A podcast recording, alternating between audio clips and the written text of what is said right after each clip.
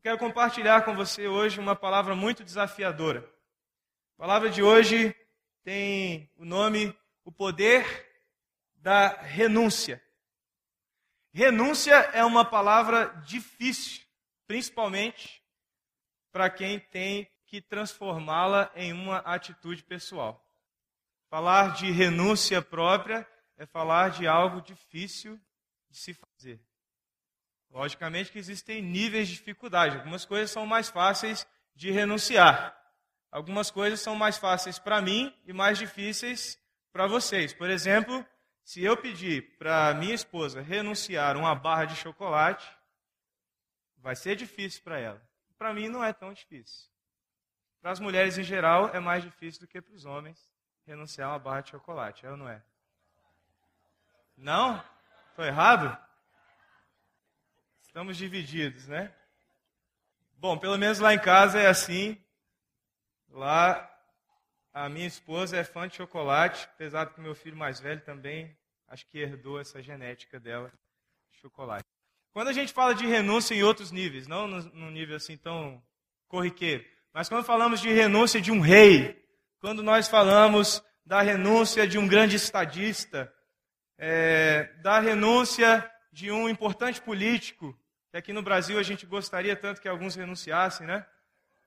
Bom, quando a gente fala de renúncia nesses níveis, a gente sempre sabe que antes da renúncia existe a vitória de um lado e existe a derrota do outro lado.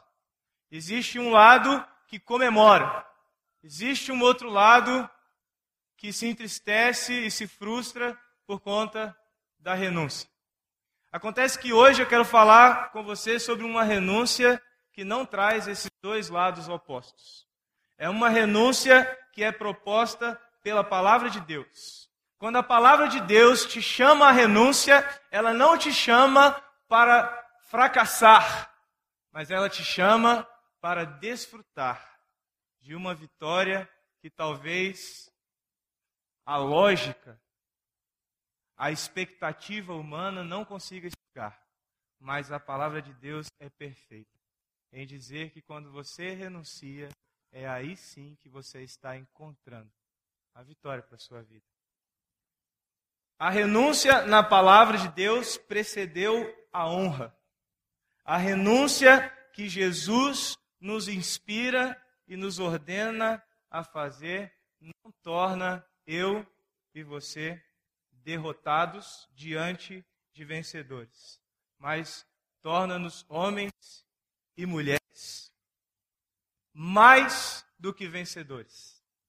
O que significa ser mais do que vencedor?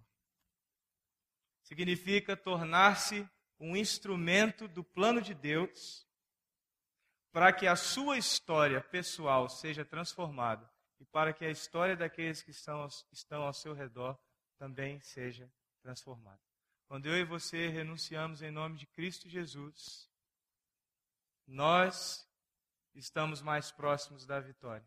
E aqueles que nos cercam também desfrutarão da mesma vitória que você desfrutará. Foi isso que aconteceu na renúncia de Jesus.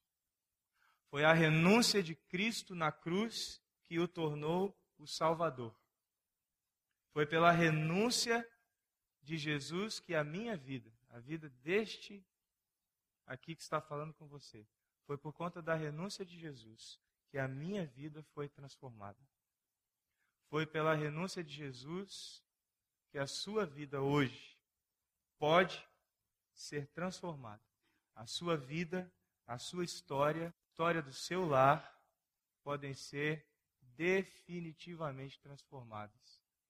Se você hoje olhar para a renúncia de Jesus e dizer: Jesus, eu entendo que esta renúncia foi por mim e eu quero aprender com ela, viver nela e desfrutar do que ela me dá.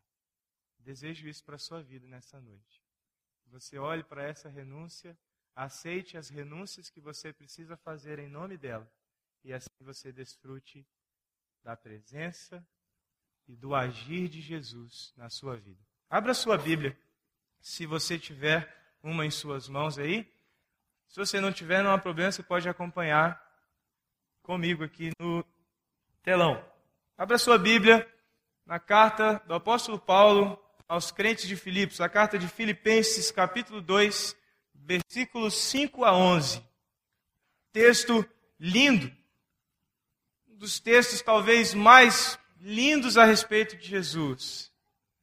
E se você não o conhece ainda, quando eu ler, você vai perceber como esse texto é maravilhoso, como a palavra de Deus revela Jesus de uma maneira tão rica, profunda e transformadora para mim e para a sua vida. Filipenses capítulo 2, versículos 5 a 11.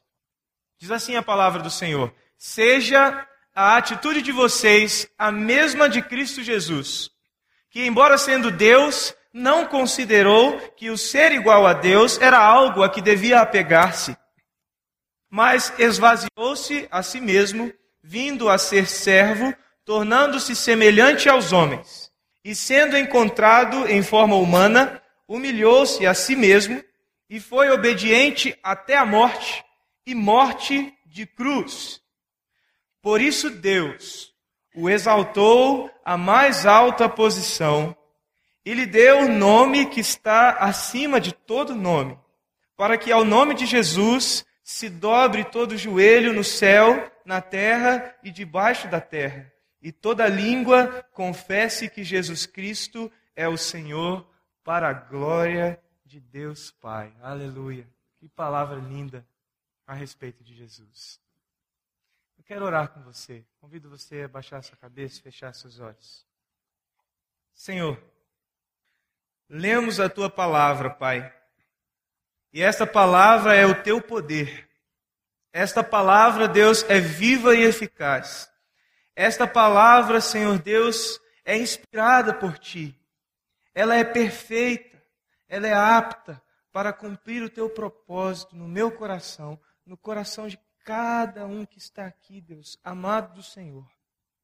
Pai, que nesta noite esta palavra, Senhor, complete a tua obra, a obra que o Senhor deseja realizar no coração de cada amado que está aqui, cada querido Pai, em nome de Jesus. Amém.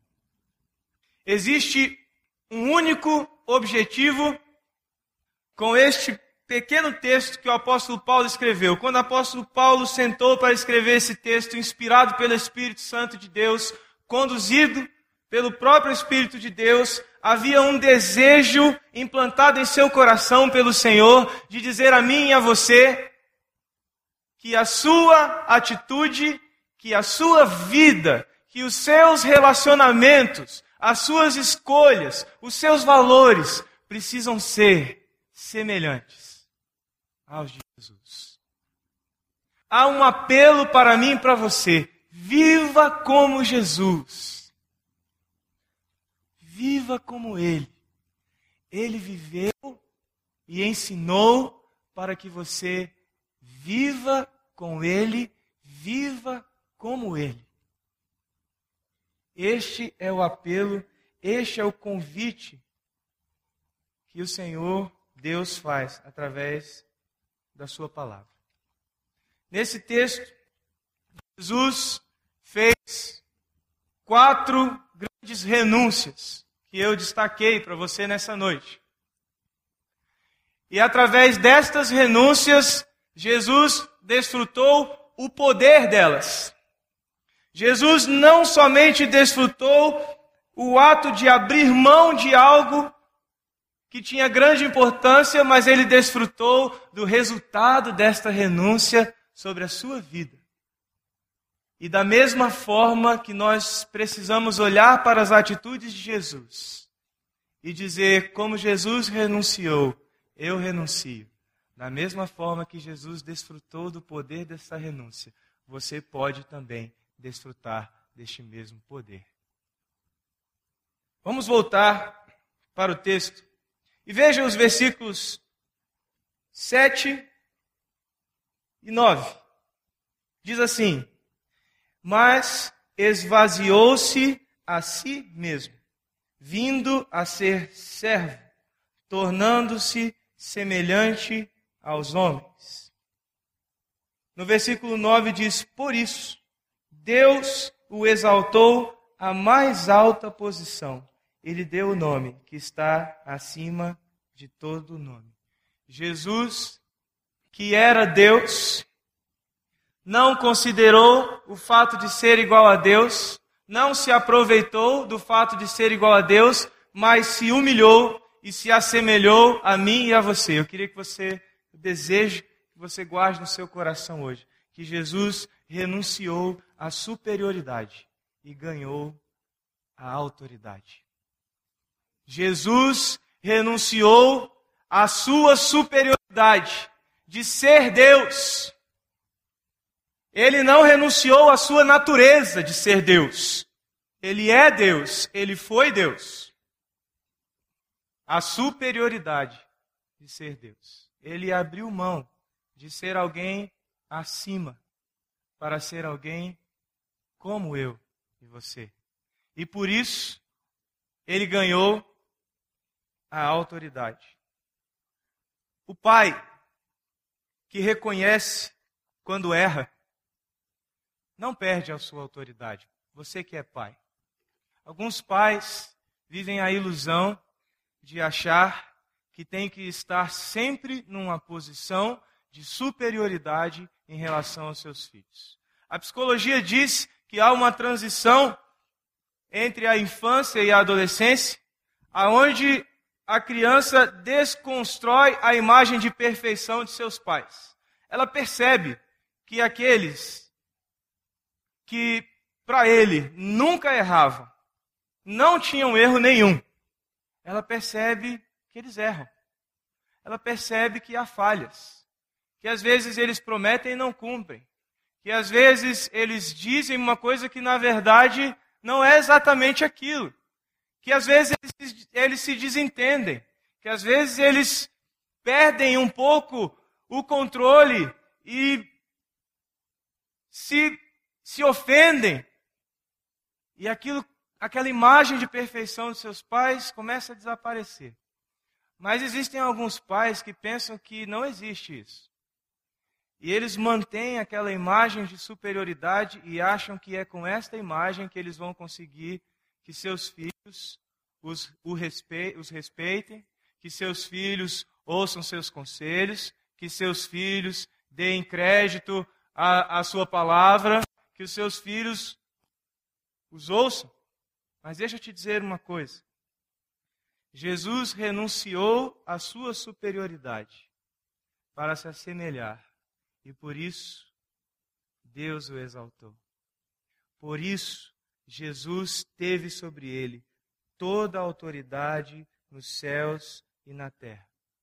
Pais, desçam. Desçam do lugar da superioridade. Olhem para os seus filhos e assumam aquilo que é natural de vocês. Não tentem criar uma imagem de perfeição. Não tentem criar uma imagem que você não é capaz de sustentar. Mas deposite no coração do seu filho o caráter de Cristo, o caráter de humildade, o caráter que se volta para o filho e pede perdão quando há necessidade, o caráter do homem que se volta para o filho e volta atrás na sua decisão se for necessidade. Maridos, voltem atrás em suas decisões. Não ganhem sempre todas as discussões. Não imponham sempre a posição de homem. Há o momento da renúncia. Há o momento de dizer eu abro mão. Há o momento de dizer eu vou ouvi-la. Há o momento de ganhar o coração da sua esposa não é com um confronto, não é com a imposição de posições que a esposa ou o marido vão encontrar o seu lugar de autoridade ou de respeito. Não é com a simples imposição de autoridade que você, pai, você, mãe, vai encontrar o respeito dos seus filhos. Mas às vezes através da renúncia às vezes através de um ato de assumir erros, de assumir falhas, de dizer: meu filho, seu pai não é perfeito, mas seu pai o ama e deseja abençoar a sua vida.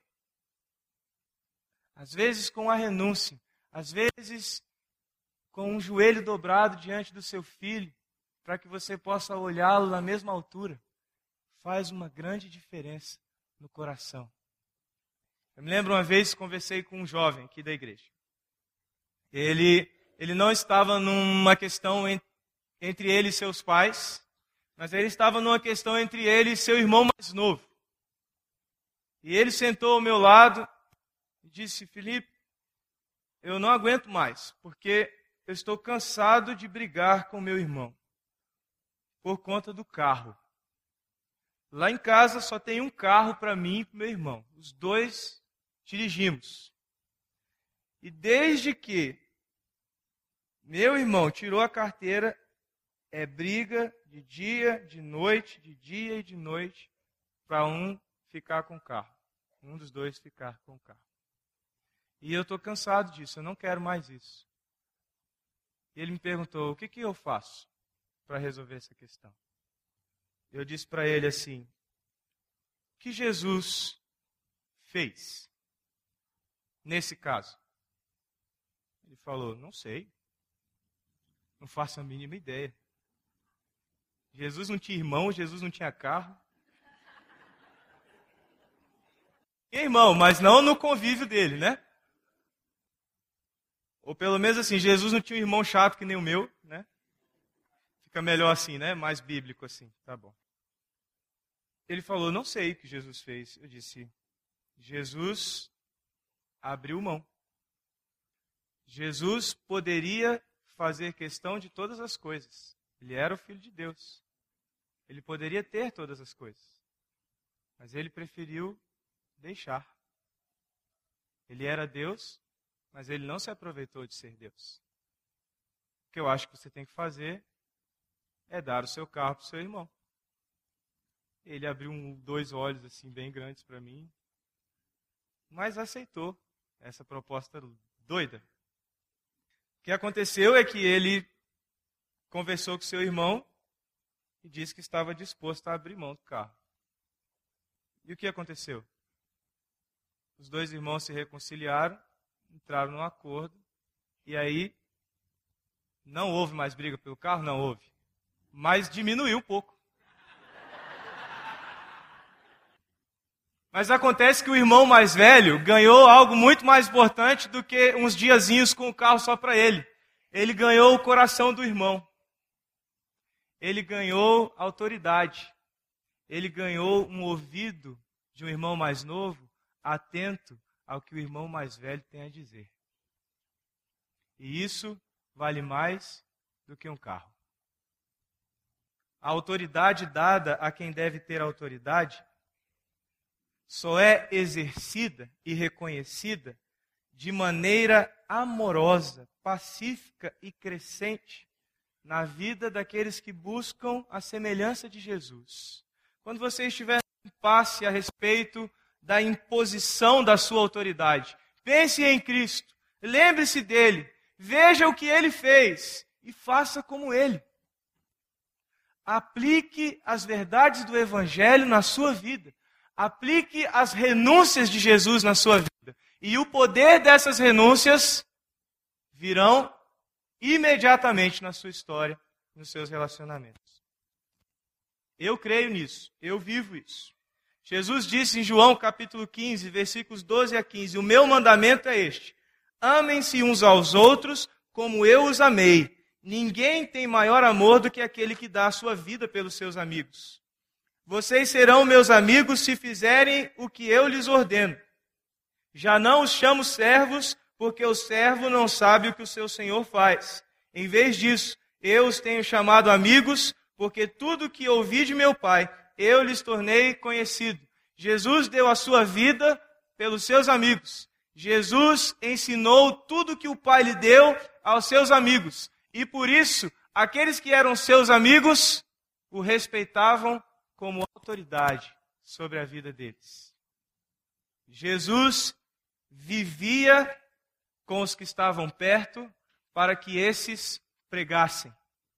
Jesus pregava aos que estavam longe, para que esses vivessem. Assim é Jesus.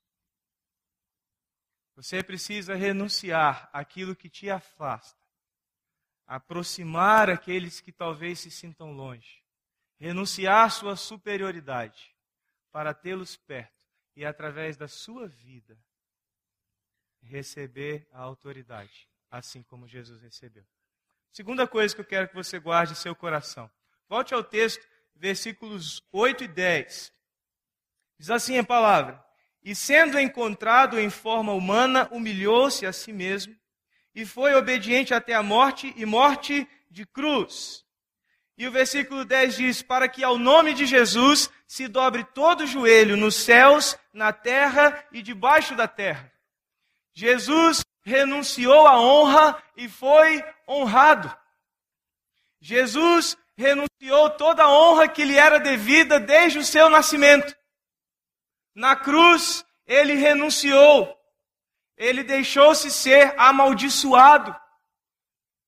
Ele renunciou toda a honra que lhe era devida para que fosse honrado.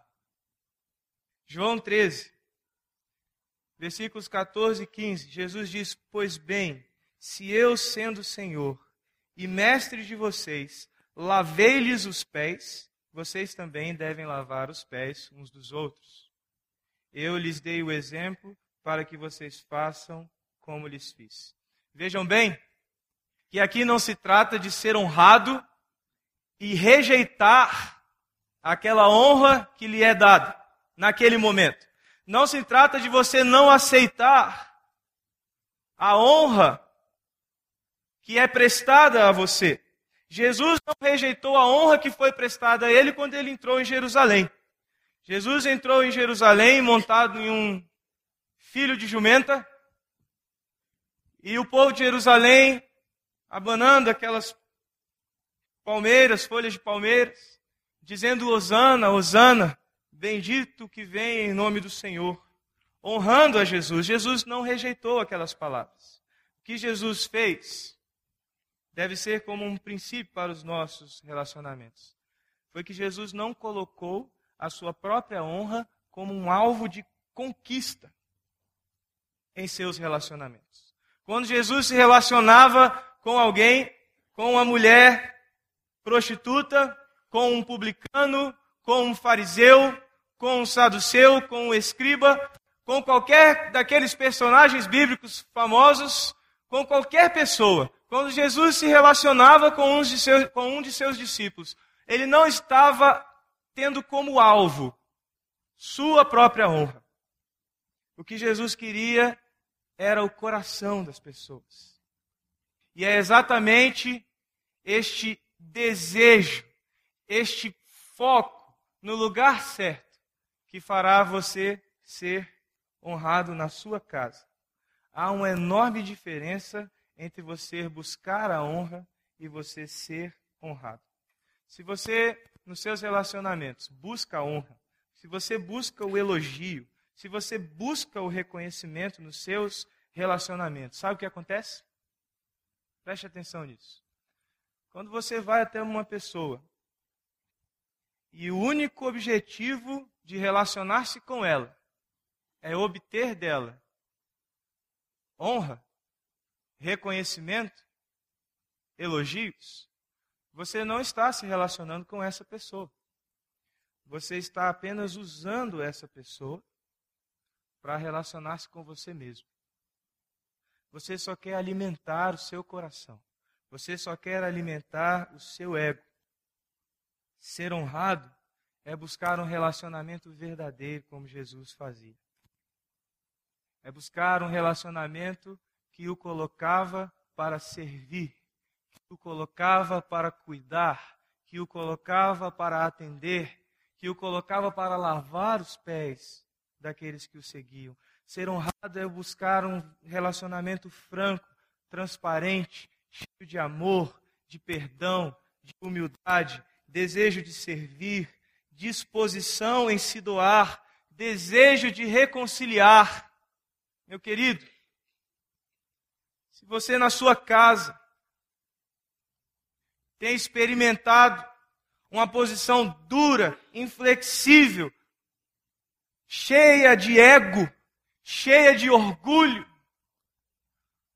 porque você acha que seus filhos têm que te respeitar, porque você acha que a sua mulher tem que se calar, porque você acha que os filhos daquela mulher com quem você se casou têm que respeitá-lo a qualquer custo a partir do momento que você se torna marido dela. Ou você se casou com um homem que já tem filhos e você acha que os filhos dele têm que a qualquer custo respeitá-la porque você agora é esposa. Não é assim que você vai ganhar o coração. Não é assim que você vai se relacionar com eles. Você está se relacionando com as posições, você está se relacionando com os desejos, com as expectativas, mas não com as pessoas. Existem corações que precisam ser alcançados por você. Sejam seus próprios filhos, sejam os filhos do seu cônjuge, sejam os filhos da sua esposa, do seu marido, seja a sua esposa ou seja o seu marido. Pense em seus relacionamentos dentro da sua casa.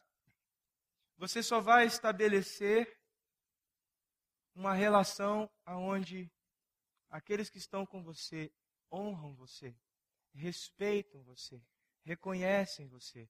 Quando você deixar de lado a honra que você deseja e então buscá-los, ir ao encontro de seus corações. Renuncie à honra que é forjada, renuncie à honra que é forçada. Olhe para Jesus, viva nele, viva para ele, descubra que você pode ser honrado sem imposição, você pode ser honrado por inspiração. Você pode ser honrado porque aqueles que estão perto de você veem em você uma vida de honra. E não simplesmente porque você tem que ser honrado, mas porque você inspira honra. Porque você inspira respeito. Porque você vai ao encontro do coração e não da posição. Terceira coisa que eu quero que você guarde no seu coração. No versículo 8 que nós já lemos, a palavra de Deus diz: humilhou-se a si mesmo e foi obediente até a morte e morte de cruz. E o versículo 11 diz: E toda a língua confessará que Jesus Cristo é o Senhor, para a glória de Deus Pai. Jesus renunciou à sua vontade e encontrou o seu propósito. Jesus renunciou o seu desejo e encontrou o plano perfeito para a sua vida e para aqueles que seriam encontrados em sua vida. Mateus 26, versículo 39, Senhor Jesus orando. A palavra de Deus diz assim: indo um pouco mais adiante, prostrou-se Jesus com o rosto em terra e orou: Meu Pai, se for possível, afasta de mim este cálice, contudo não seja como eu quero, mas sim como tu queres. Agora, você que é filho, preste atenção em mim aqui. Filhos que moram com seus pais, e que ainda não se casaram ou deixaram a casa dos seus pais. Vocês estão vivendo ainda sob a tutela, sob o cuidado e a maioria também sob o sustento dos seus pais. Levanta a mão aí para eu ver. Temos um grande volume de pessoas independentes ou de filhos que não querem se comprometer. Tudo bem. Mas se você não levantou a mão e é filho, preste atenção aqui em mim agora. Filhos, renunciem à vontade de vocês, para que vocês encontrem o propósito para suas vidas. Vou repetir. Filhos, filhos, renunciem à vontade de vocês, para que vocês encontrem propósito para suas vidas. Quando eu tinha 15 anos de idade, num banco desta igreja, que ainda não era aqui, era lá na Asa Norte. Os meus 15 anos de idade, Deus me chamou para o ministério pastoral. numa experiência que eu não vou contar para você agora, senão é mais um sermão. Mas uma experiência que marcou a minha vida de uma vez por todas.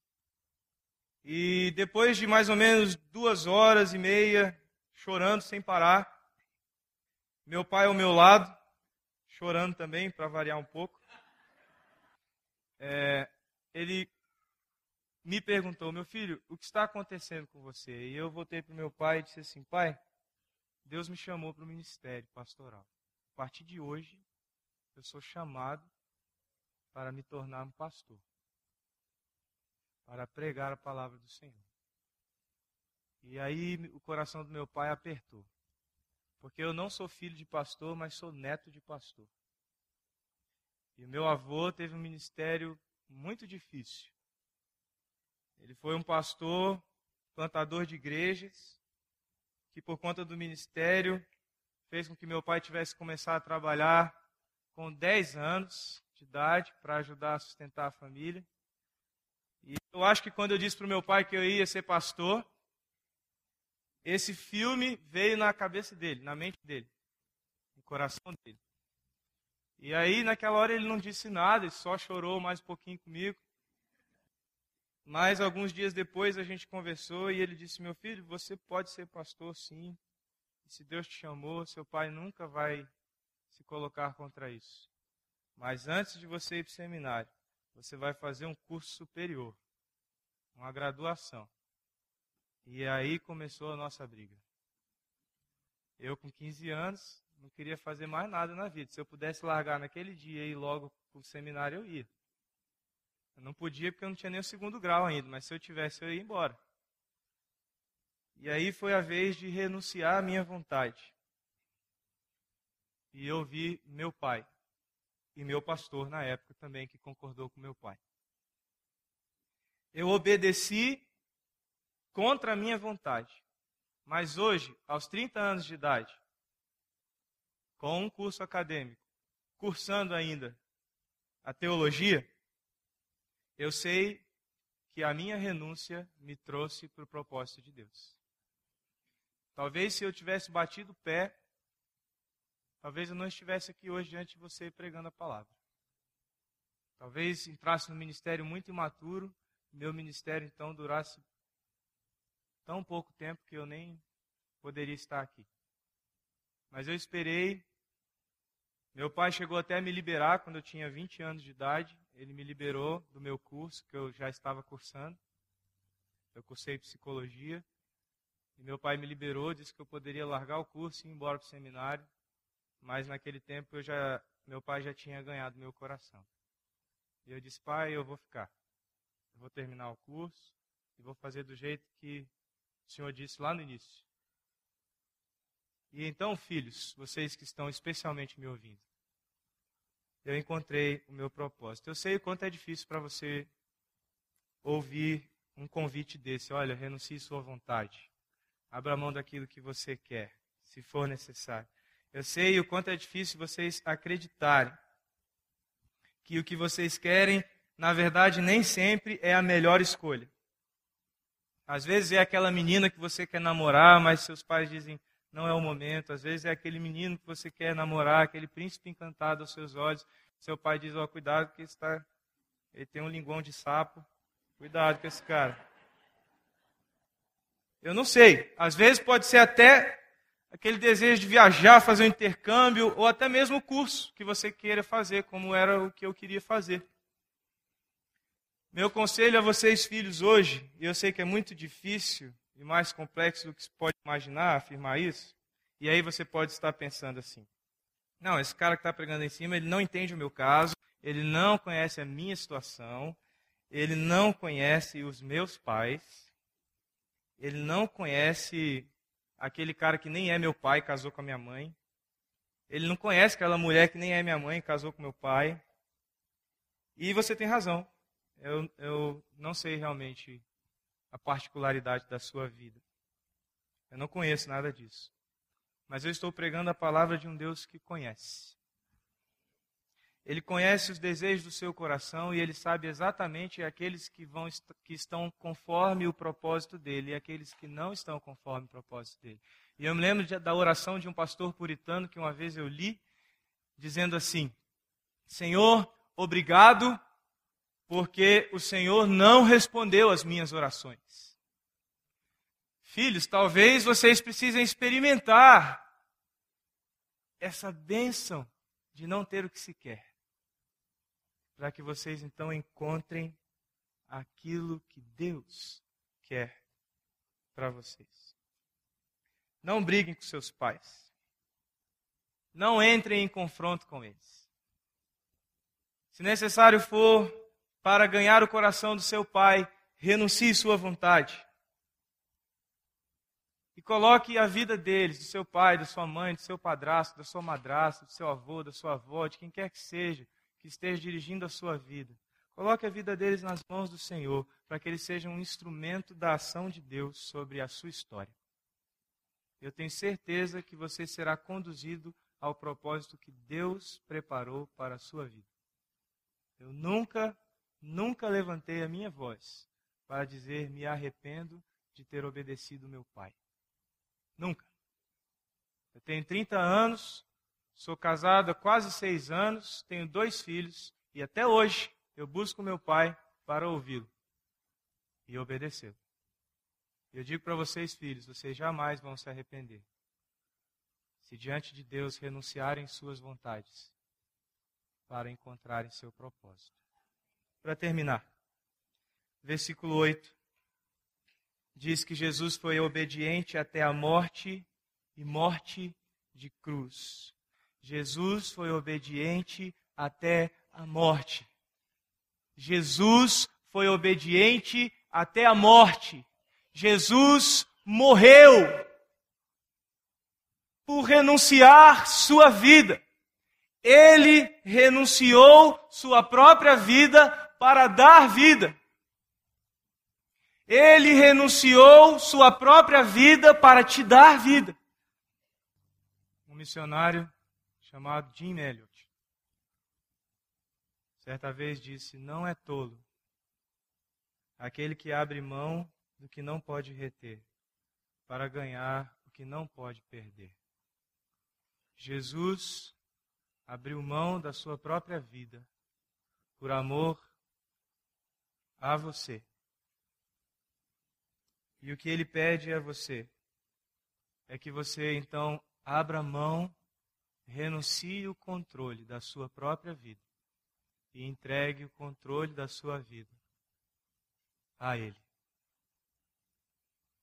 Porque Deus tanto amou o mundo que deu o seu Filho unigênito, para que todo aquele que nele crê não pereça, mas tenha a vida eterna.